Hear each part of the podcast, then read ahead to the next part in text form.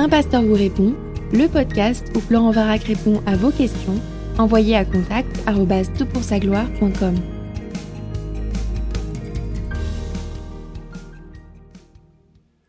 Alors la question est posée pour ce podcast. Bonjour Florent, je suis vos vidéos depuis longtemps, merci pour le travail que vous faites et que toute la gloire en revienne à Dieu. Je vous pose une question assez d'actualité. Que dit Jésus sur l'écologie? Pourquoi si peu de ministères évangéliques travaillent dans ce domaine? Malgré de nombreuses recherches Je ne connais que Arocha qui a consacré un ministère entier pour l'environnement. Est-ce qu'un chrétien n'a pas une part de responsabilité dans la protection de l'environnement? Je réfléchis à travailler dans un ministère qui œuvrerait entre autres pour la protection de l'environnement. J'imagine en effet qu'une évangélisation par ce biais est également possible. Par la beauté de la nature, il est possible de parler d'un Dieu créateur jusqu'à amener avec la Bible à parler de ce Dieu qui est également un Dieu rédempteur. Est-ce possible d'utiliser la beauté de la nature, son fonctionnement parfait, pour amener des gens à découvrir qui est Jésus? Évidemment, il est ici euh, question de mettre la Bible et Christ au centre. Je ne vous parle pas d'une religion ou d'un ministère un peu bobo, déconnecté des réalités bibliques. Nombreux sont les gens du monde qui se soucient de l'environnement. Je crois que cela pourrait être un bon domaine à creuser pour parler dans ce domaine aussi de Dieu. Je vous serais reconnaissante si vous pouviez m'éclairer bibliquement, mais également selon votre expérience en tant que pasteur sur la question. Écoute, merci pour ta question. Je, trouve remarquable la manière dont tu la formules et c'est aussi difficile, euh, ce sera difficile d'y répondre en quelques minutes, hein. mais remarquable parce que tu as tous les éléments d'un équilibre auquel je souscris. Effectivement, la nature euh, parle de la gloire de Dieu, hein, c'est ce que Romains chapitre 1 nous dit, et effectivement, sans la connaissance de Christ, c'est un petit peu dommage que les gens admirent la nature euh, sans, connaître leur créateur, parce que ça devient en fait de l'idolâtrie. on, idolâtre ce qui est euh, l'œuvre de Dieu plutôt que le créateur de la nature. Alors, ça me permet de développer en tout cas la notion d'écologie qui, comme tu le soulignes, est une, euh, question très très pertinente, très très importante euh, pour nos contemporains. Je connais des gens qui sont déprimés parce que la Terre va euh, à sa perte, et que de toute façon, quelle que soit la manière dont on regarde l'avenir de la planète, ça se passera mal, hein, parce que dans quelques millions d'années, milliards d'années, le Soleil aura enflé et aura tout brûlé. Donc c'est pas une bonne, une bonne perspective réjouissante pour celui qui ne se limite qu'à euh, la planète pour euh, son espérance et sa perspective. Alors, pour ce podcast, je vais, faire, je vais évoquer trois principes fondamentaux, proposer dix synthèses et finir avec cinq applications c'est un petit peu ambitieux, je vais voir si je peux le terminer en moins de 20 minutes. Alors les trois principes sont les suivants. Tout l'intérêt et la difficulté de la question de l'écologie reposent sur ces trois principes fondamentaux qui ont à voir avec le méta-récit de l'écriture. Ces trois principes fondamentaux sont principe de création, principe de malédiction et principe de rédemption progressive. Par le principe de la création, on peut observer dans l'écriture même que la création est bonne que ce soit Genèse chapitre 1 et 2, que ce soit le psaume 8, que ce soit Romains 1, que ce soit également ce qui nous est révélé de la future création. La création est bonne, le corps est beau, la nature est belle, les animaux sont un cadeau. Et on voit également que Adam et Ève en sont les gestionnaires primitifs, primordiaux. Au début, c'est eux qui doivent gérer cette terre. Ils sont les premiers rois les premiers maîtres. Mais il y a un deuxième principe qui va obscurcir ce dessin magnifique euh, initial. C'est le principe de la malédiction. La mort touche l'ensemble des phénomènes vivants dès que Adam et Ève meurent. La mort ou la dégradation touche non seulement les êtres humains, qui sont dès lors séparés de Dieu et mortels physiquement et donc spirituellement par leur séparation d'avec Dieu, mais également l'ensemble de la nature est atteint, affecté par la chute morale euh, de l'homme. Les ronces grandissent dès lors au milieu des cultures. La tectonique des plaques engendre les tremblements de terre. Les cycles brisés de la nature engendrent des famines. Le tout associé à l'égoïsme et la corruption humaine, des gouvernements humains comme des êtres humains, et soudainement l'être humain est placé dans une situation de survie et plus dans une situation de jouissance dans un monde bien géré, bien coordonné, parfait au début. Après Noé, les animaux deviennent nourriture, les rapports donc au sein de la création sont profondément affectés par la violence et par le péché. Kevin DeYoung et Greg Gilbert, dans un livre qui s'intitule Quelle est la mission de l'Église, observent que, je cite, la disparition de l'expression assujettissez-la après Noé est particulièrement significative. Le but du mandat originel est désormais hors de portée. Contrairement au mandat adamique, il n'est plus question dans celui de Noé de progression vers le paradis, mais plutôt de préservation dans un monde déchu. Et un petit peu plus loin, nous lisons, nous vivons encore dans la période de l'histoire pendant laquelle c'est la version Noé du mandat social qui nous est imposée. Donner naissance implique douleur, travailler implique sueur, les animaux nous fuient toujours avec crainte, et la création est toujours assujettie à la frustration. Et donc ça nous mène sur un troisième principe qui est celui de la, de la rédemption progressive. Devant ce chaos, issu du péché, Dieu a un plan de rétablissement global. Mais ce plan de rétablissement global passe par des étapes précises. Et l'étape centrale de cette progression, c'est la venue du Fils de Dieu qui s'incarne, qui devient homme. Il devient l'homme Dieu, le Dieu homme, qui est le pont parfait entre Dieu et les hommes, et il devient celui qui résout le problème du mal en l'absorbant ou en l'attaquant à sa racine. 2 Corinthiens 5, 21 nous dit qu'il devient péché pour, euh, pour nous. C'est-à-dire que lorsque Jésus meurt à la croix, il prend sur lui l'ensemble du mal que les hommes ont réalisé et il est puni à notre place pour porter le poids de la culpabilité des hommes. C'est extraordinaire et c'est ce qui nous donne une espérance euh, formidable.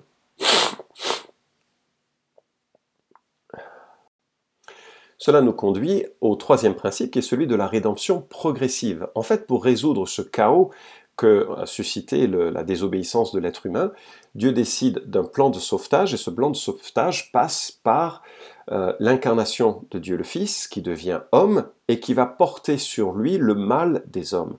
En fait, Dieu s'attaque à la racine du problème et la racine du problème, c'est la culpabilité des êtres humains et il gère cette culpabilité. Jésus meurt sur la croix, puni pour nos péchés, puni par le Père. Il offre ainsi une rédemption à tous ceux et toutes celles qui euh, auront confiance en lui. Il gère donc le problème du mal en sa personne et aujourd'hui, c'est le jour de la proclamation de cette rédemption. Le jour vient où les effets de cette rédemption touchera l'ensemble de la Terre. La Bible parle d'une résurrection en quelque sorte, de la planète, avec un nouvel univers, un nouvel environnement, une nouvelle Terre. Et cette, euh, gageons que cette recréation, quels que soient les liens qu'elle a avec la création actuelle, sera glorieuse et probablement beaucoup plus glorieuse même que celle qui était à l'état initial.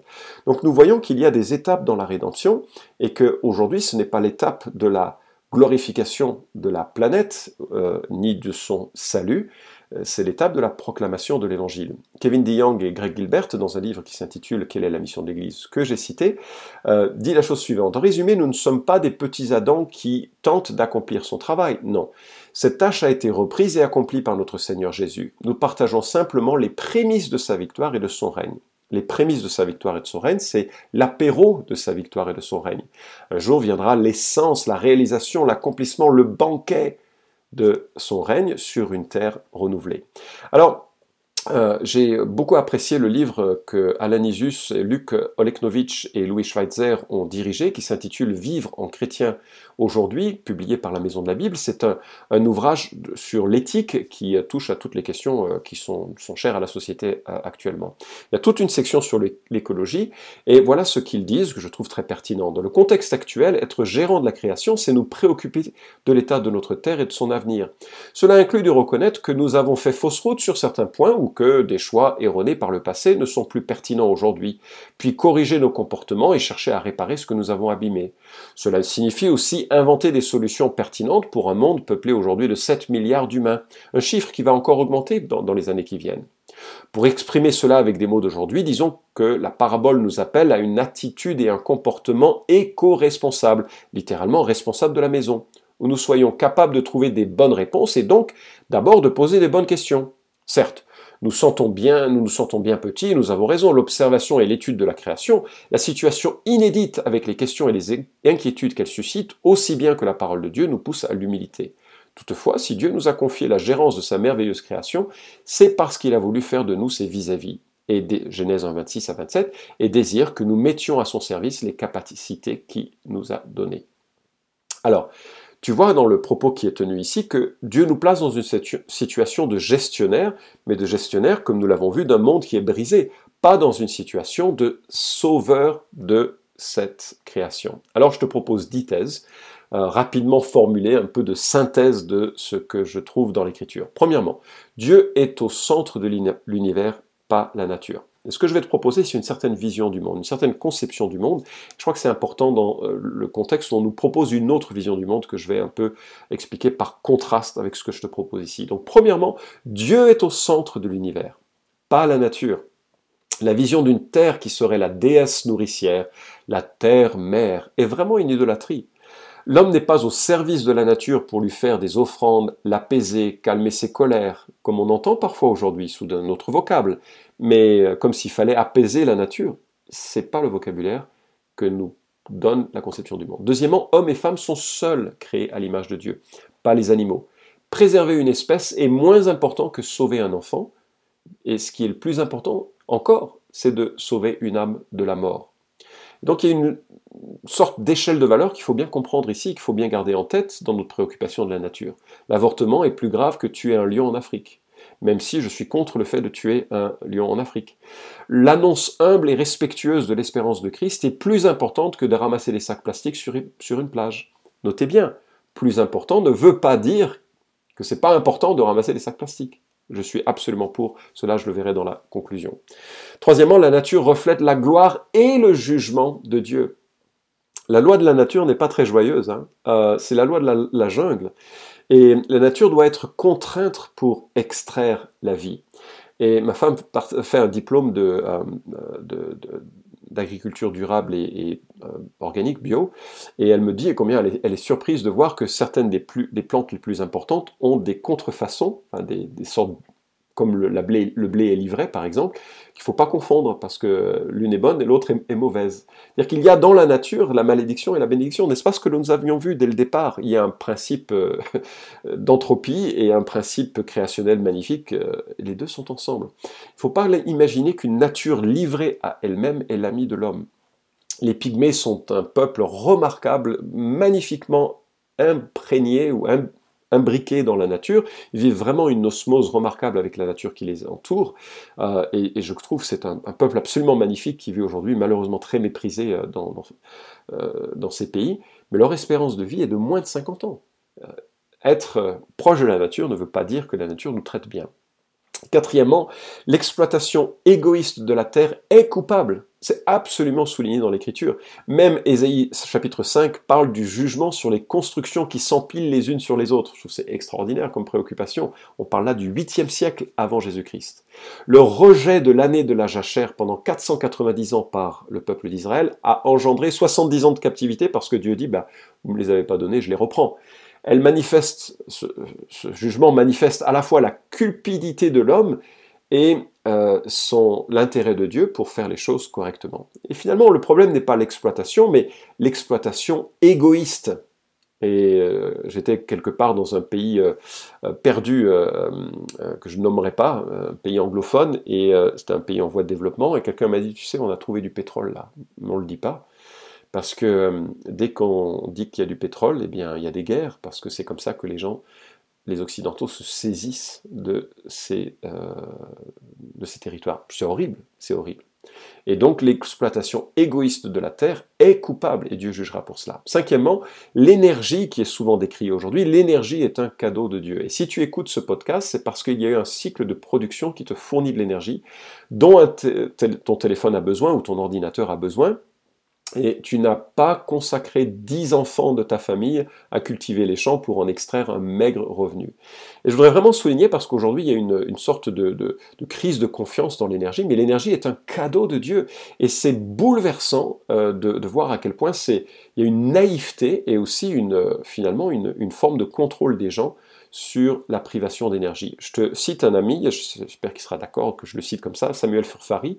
Il a écrit beaucoup de livres sur euh, l'énergie et sur l'écologie. Il n'est pas dans le même spectre nécessairement que ceux qui sont euh, engagés dans l'écologie, mais il me, faisait la remarque suivante, c'est que le Pakistan avait demandé au FMI un, emprunt pour pouvoir développer euh, le charbon. Et ça a été refusé sous prétexte que c'est une énergie fossile euh, qu'il fallait donc minimiser. Donc on maintient le Pakistan euh, dans un état de dépendance énergétique et dans une dépendance de pauvreté, donc parce que l'énergie permet d'avoir des écoles, permet d'avoir un système juridique qui fonctionne. Ça génère beaucoup d'argent et ça génère justement un État qui est capable de fonctionner. Par la privation du Pakistan de cette énergie, on prive de revenus dont nous on ne s'est pas privé hein, dans le 19e siècle en Europe, et on, je trouve ça scandaleux parce qu'il y a un rapport entre le bien soi-disant de la planète et le bien d'une population qui est, à mon sens, totalement décalée. Donc je crois qu'il faut vraiment souligner euh, que l'énergie est un cadeau de Dieu. Sixièmement, l'homme n'est pas le sauveur de la terre. La terre est vouée à la destruction, je l'ai déjà euh, évoqué, et il y aura un jugement de Dieu qui détruira euh, par le feu, c'est ce que De Pierre rapporte, et ce que l'Apocalypse rapporte, le, la terre. C'est futile et arrogant de se présenter en sauveur de la planète. Septièmement, euh, la politique doit raisonnablement peser sur l'égoïsme. C'est-à-dire que euh, rien n'est libre sur cette terre. Parfois les gens disent que les marchés financiers doivent être libres. Non, non.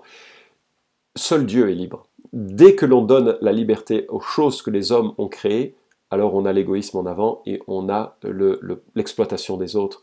Le règne de l'argent n'est pas un meilleur règne la politique doit raisonnablement peser sur l'égoïsme pour minimiser les pollutions, les lobbies euh, chimiques, agroalimentaires, euh, tous les lobbies, quels qu'ils soient. Le pouvoir de l'argent est trop grand. Donc la politique doit peser, mais elle doit peser raisonnablement pour être au service des populations.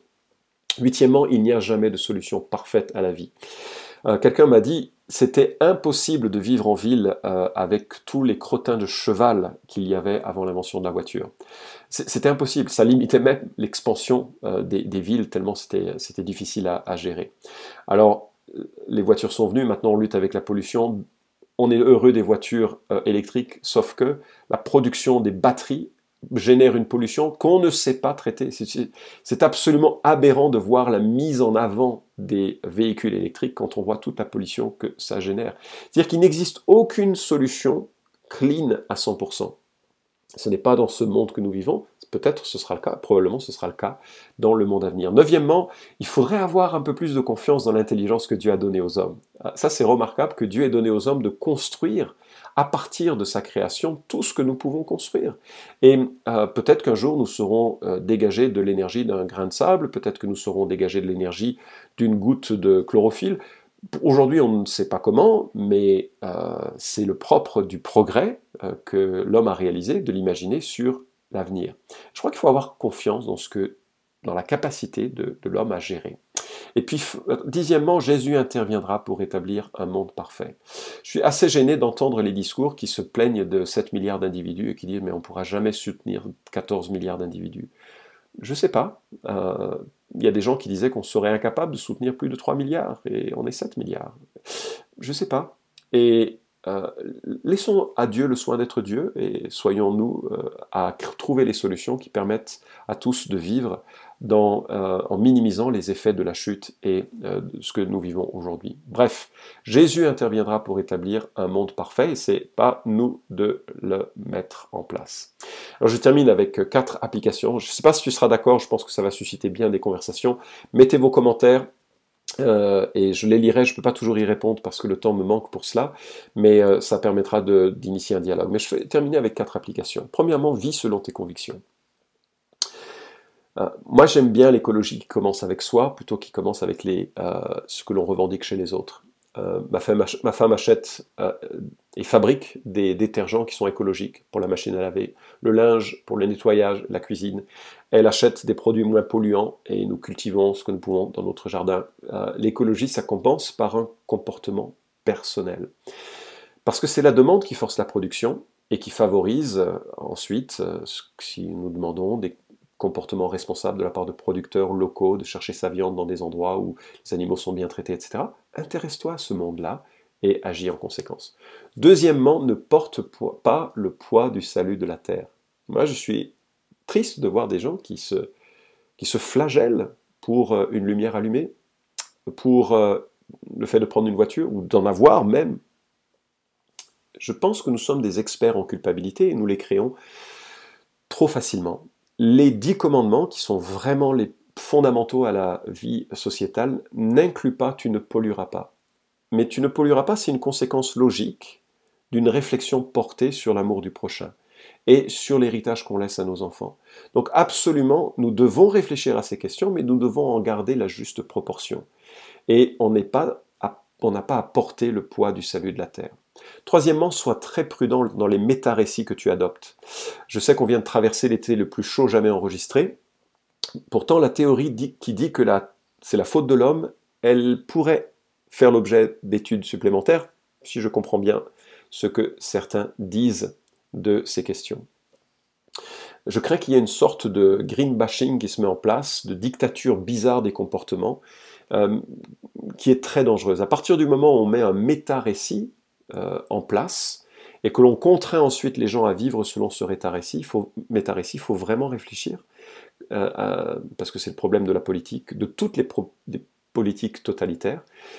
il faut vraiment réfléchir à ce que l'on veut mettre en avant sur l'ensemble du monde. Ces méta-récits sont parfois faux. Et puis, quatrièmement, et c'est quelque chose sur lequel je voudrais insister, Connais Dieu, alors je sais que c'est le cas dans ton propos, toi qui poses la question, mais c'est peut-être pas le cas de tous ceux qui écoutent. Connais Dieu avant de mourir. Ce n'est pas ton empreinte écologique à la mort qui te fera entrer au paradis. Ce ne sont pas tes bonnes œuvres qui te feront rentrer au paradis. Ce ne sont pas tes actes et tes comportements éco-responsables qui te feront entrer au paradis. Ce qui fait entrer au paradis, c'est d'avoir confiance en ce que Jésus-Christ a fait pour pardonner cet égoïsme qui est en chacun d'entre nous, ces comportements qui sont destructeurs auprès de ceux qui nous entourent, ces colères, ces violences, ces adultères, ces convoitises, ces comportements moraux qui sont irresponsables et qui nous condamnent auprès de Dieu. Et euh, avant de vouloir sauver la planète, de se préoccuper de la planète, il faut connaître ce Dieu qui nous propose une main tendue et, qui nous propose de... Euh, d'être réconcilié avec lui par Jésus-Christ. Voilà, alors écoute, pour, euh, pour, terminer, je crois qu'il est tout à fait, euh, pour être plus précis sur ta question, il est tout à fait euh, pertinent d'imaginer un, un, ministère comme Arocha ou d'autres ministères dans lequel on peut s'engager pour à la fois noter et montrer toute la beauté de la création. Il y a aux États-Unis des, des, ministères qui sont centrés sur la beauté de la création en tant que même science et qui ensuite conduisent à l'évangile et qui font un rapport avec un rapprochement avec la Bible. D'autres ministères en France qui tentent de faire cela et qui montrent combien la gloire de la création atteste d'un créateur, mais aussi combien cette création, elle atteste d'un principe vicié, il y a un principe de dégradation qui est là et qui nous fait réfléchir sur le fait que nous-mêmes, nous ne sommes pas euh, à la hauteur et que nous avons besoin de réconciliation. Et si tu as le moyen de trouver un engagement dans ce, dans ce domaine-là, je trouve que ce serait formidable. Vous pouvez suivre cette chronique hebdomadaire Un pasteur vous répond sur SoundCloud, iTunes et Stitcher Retrouvez les questions déjà traitées sur toutpoursagloire.com. Si vous aimez ce podcast, merci de le partager sur les réseaux sociaux et de laisser une note sur iTunes. À la semaine prochaine!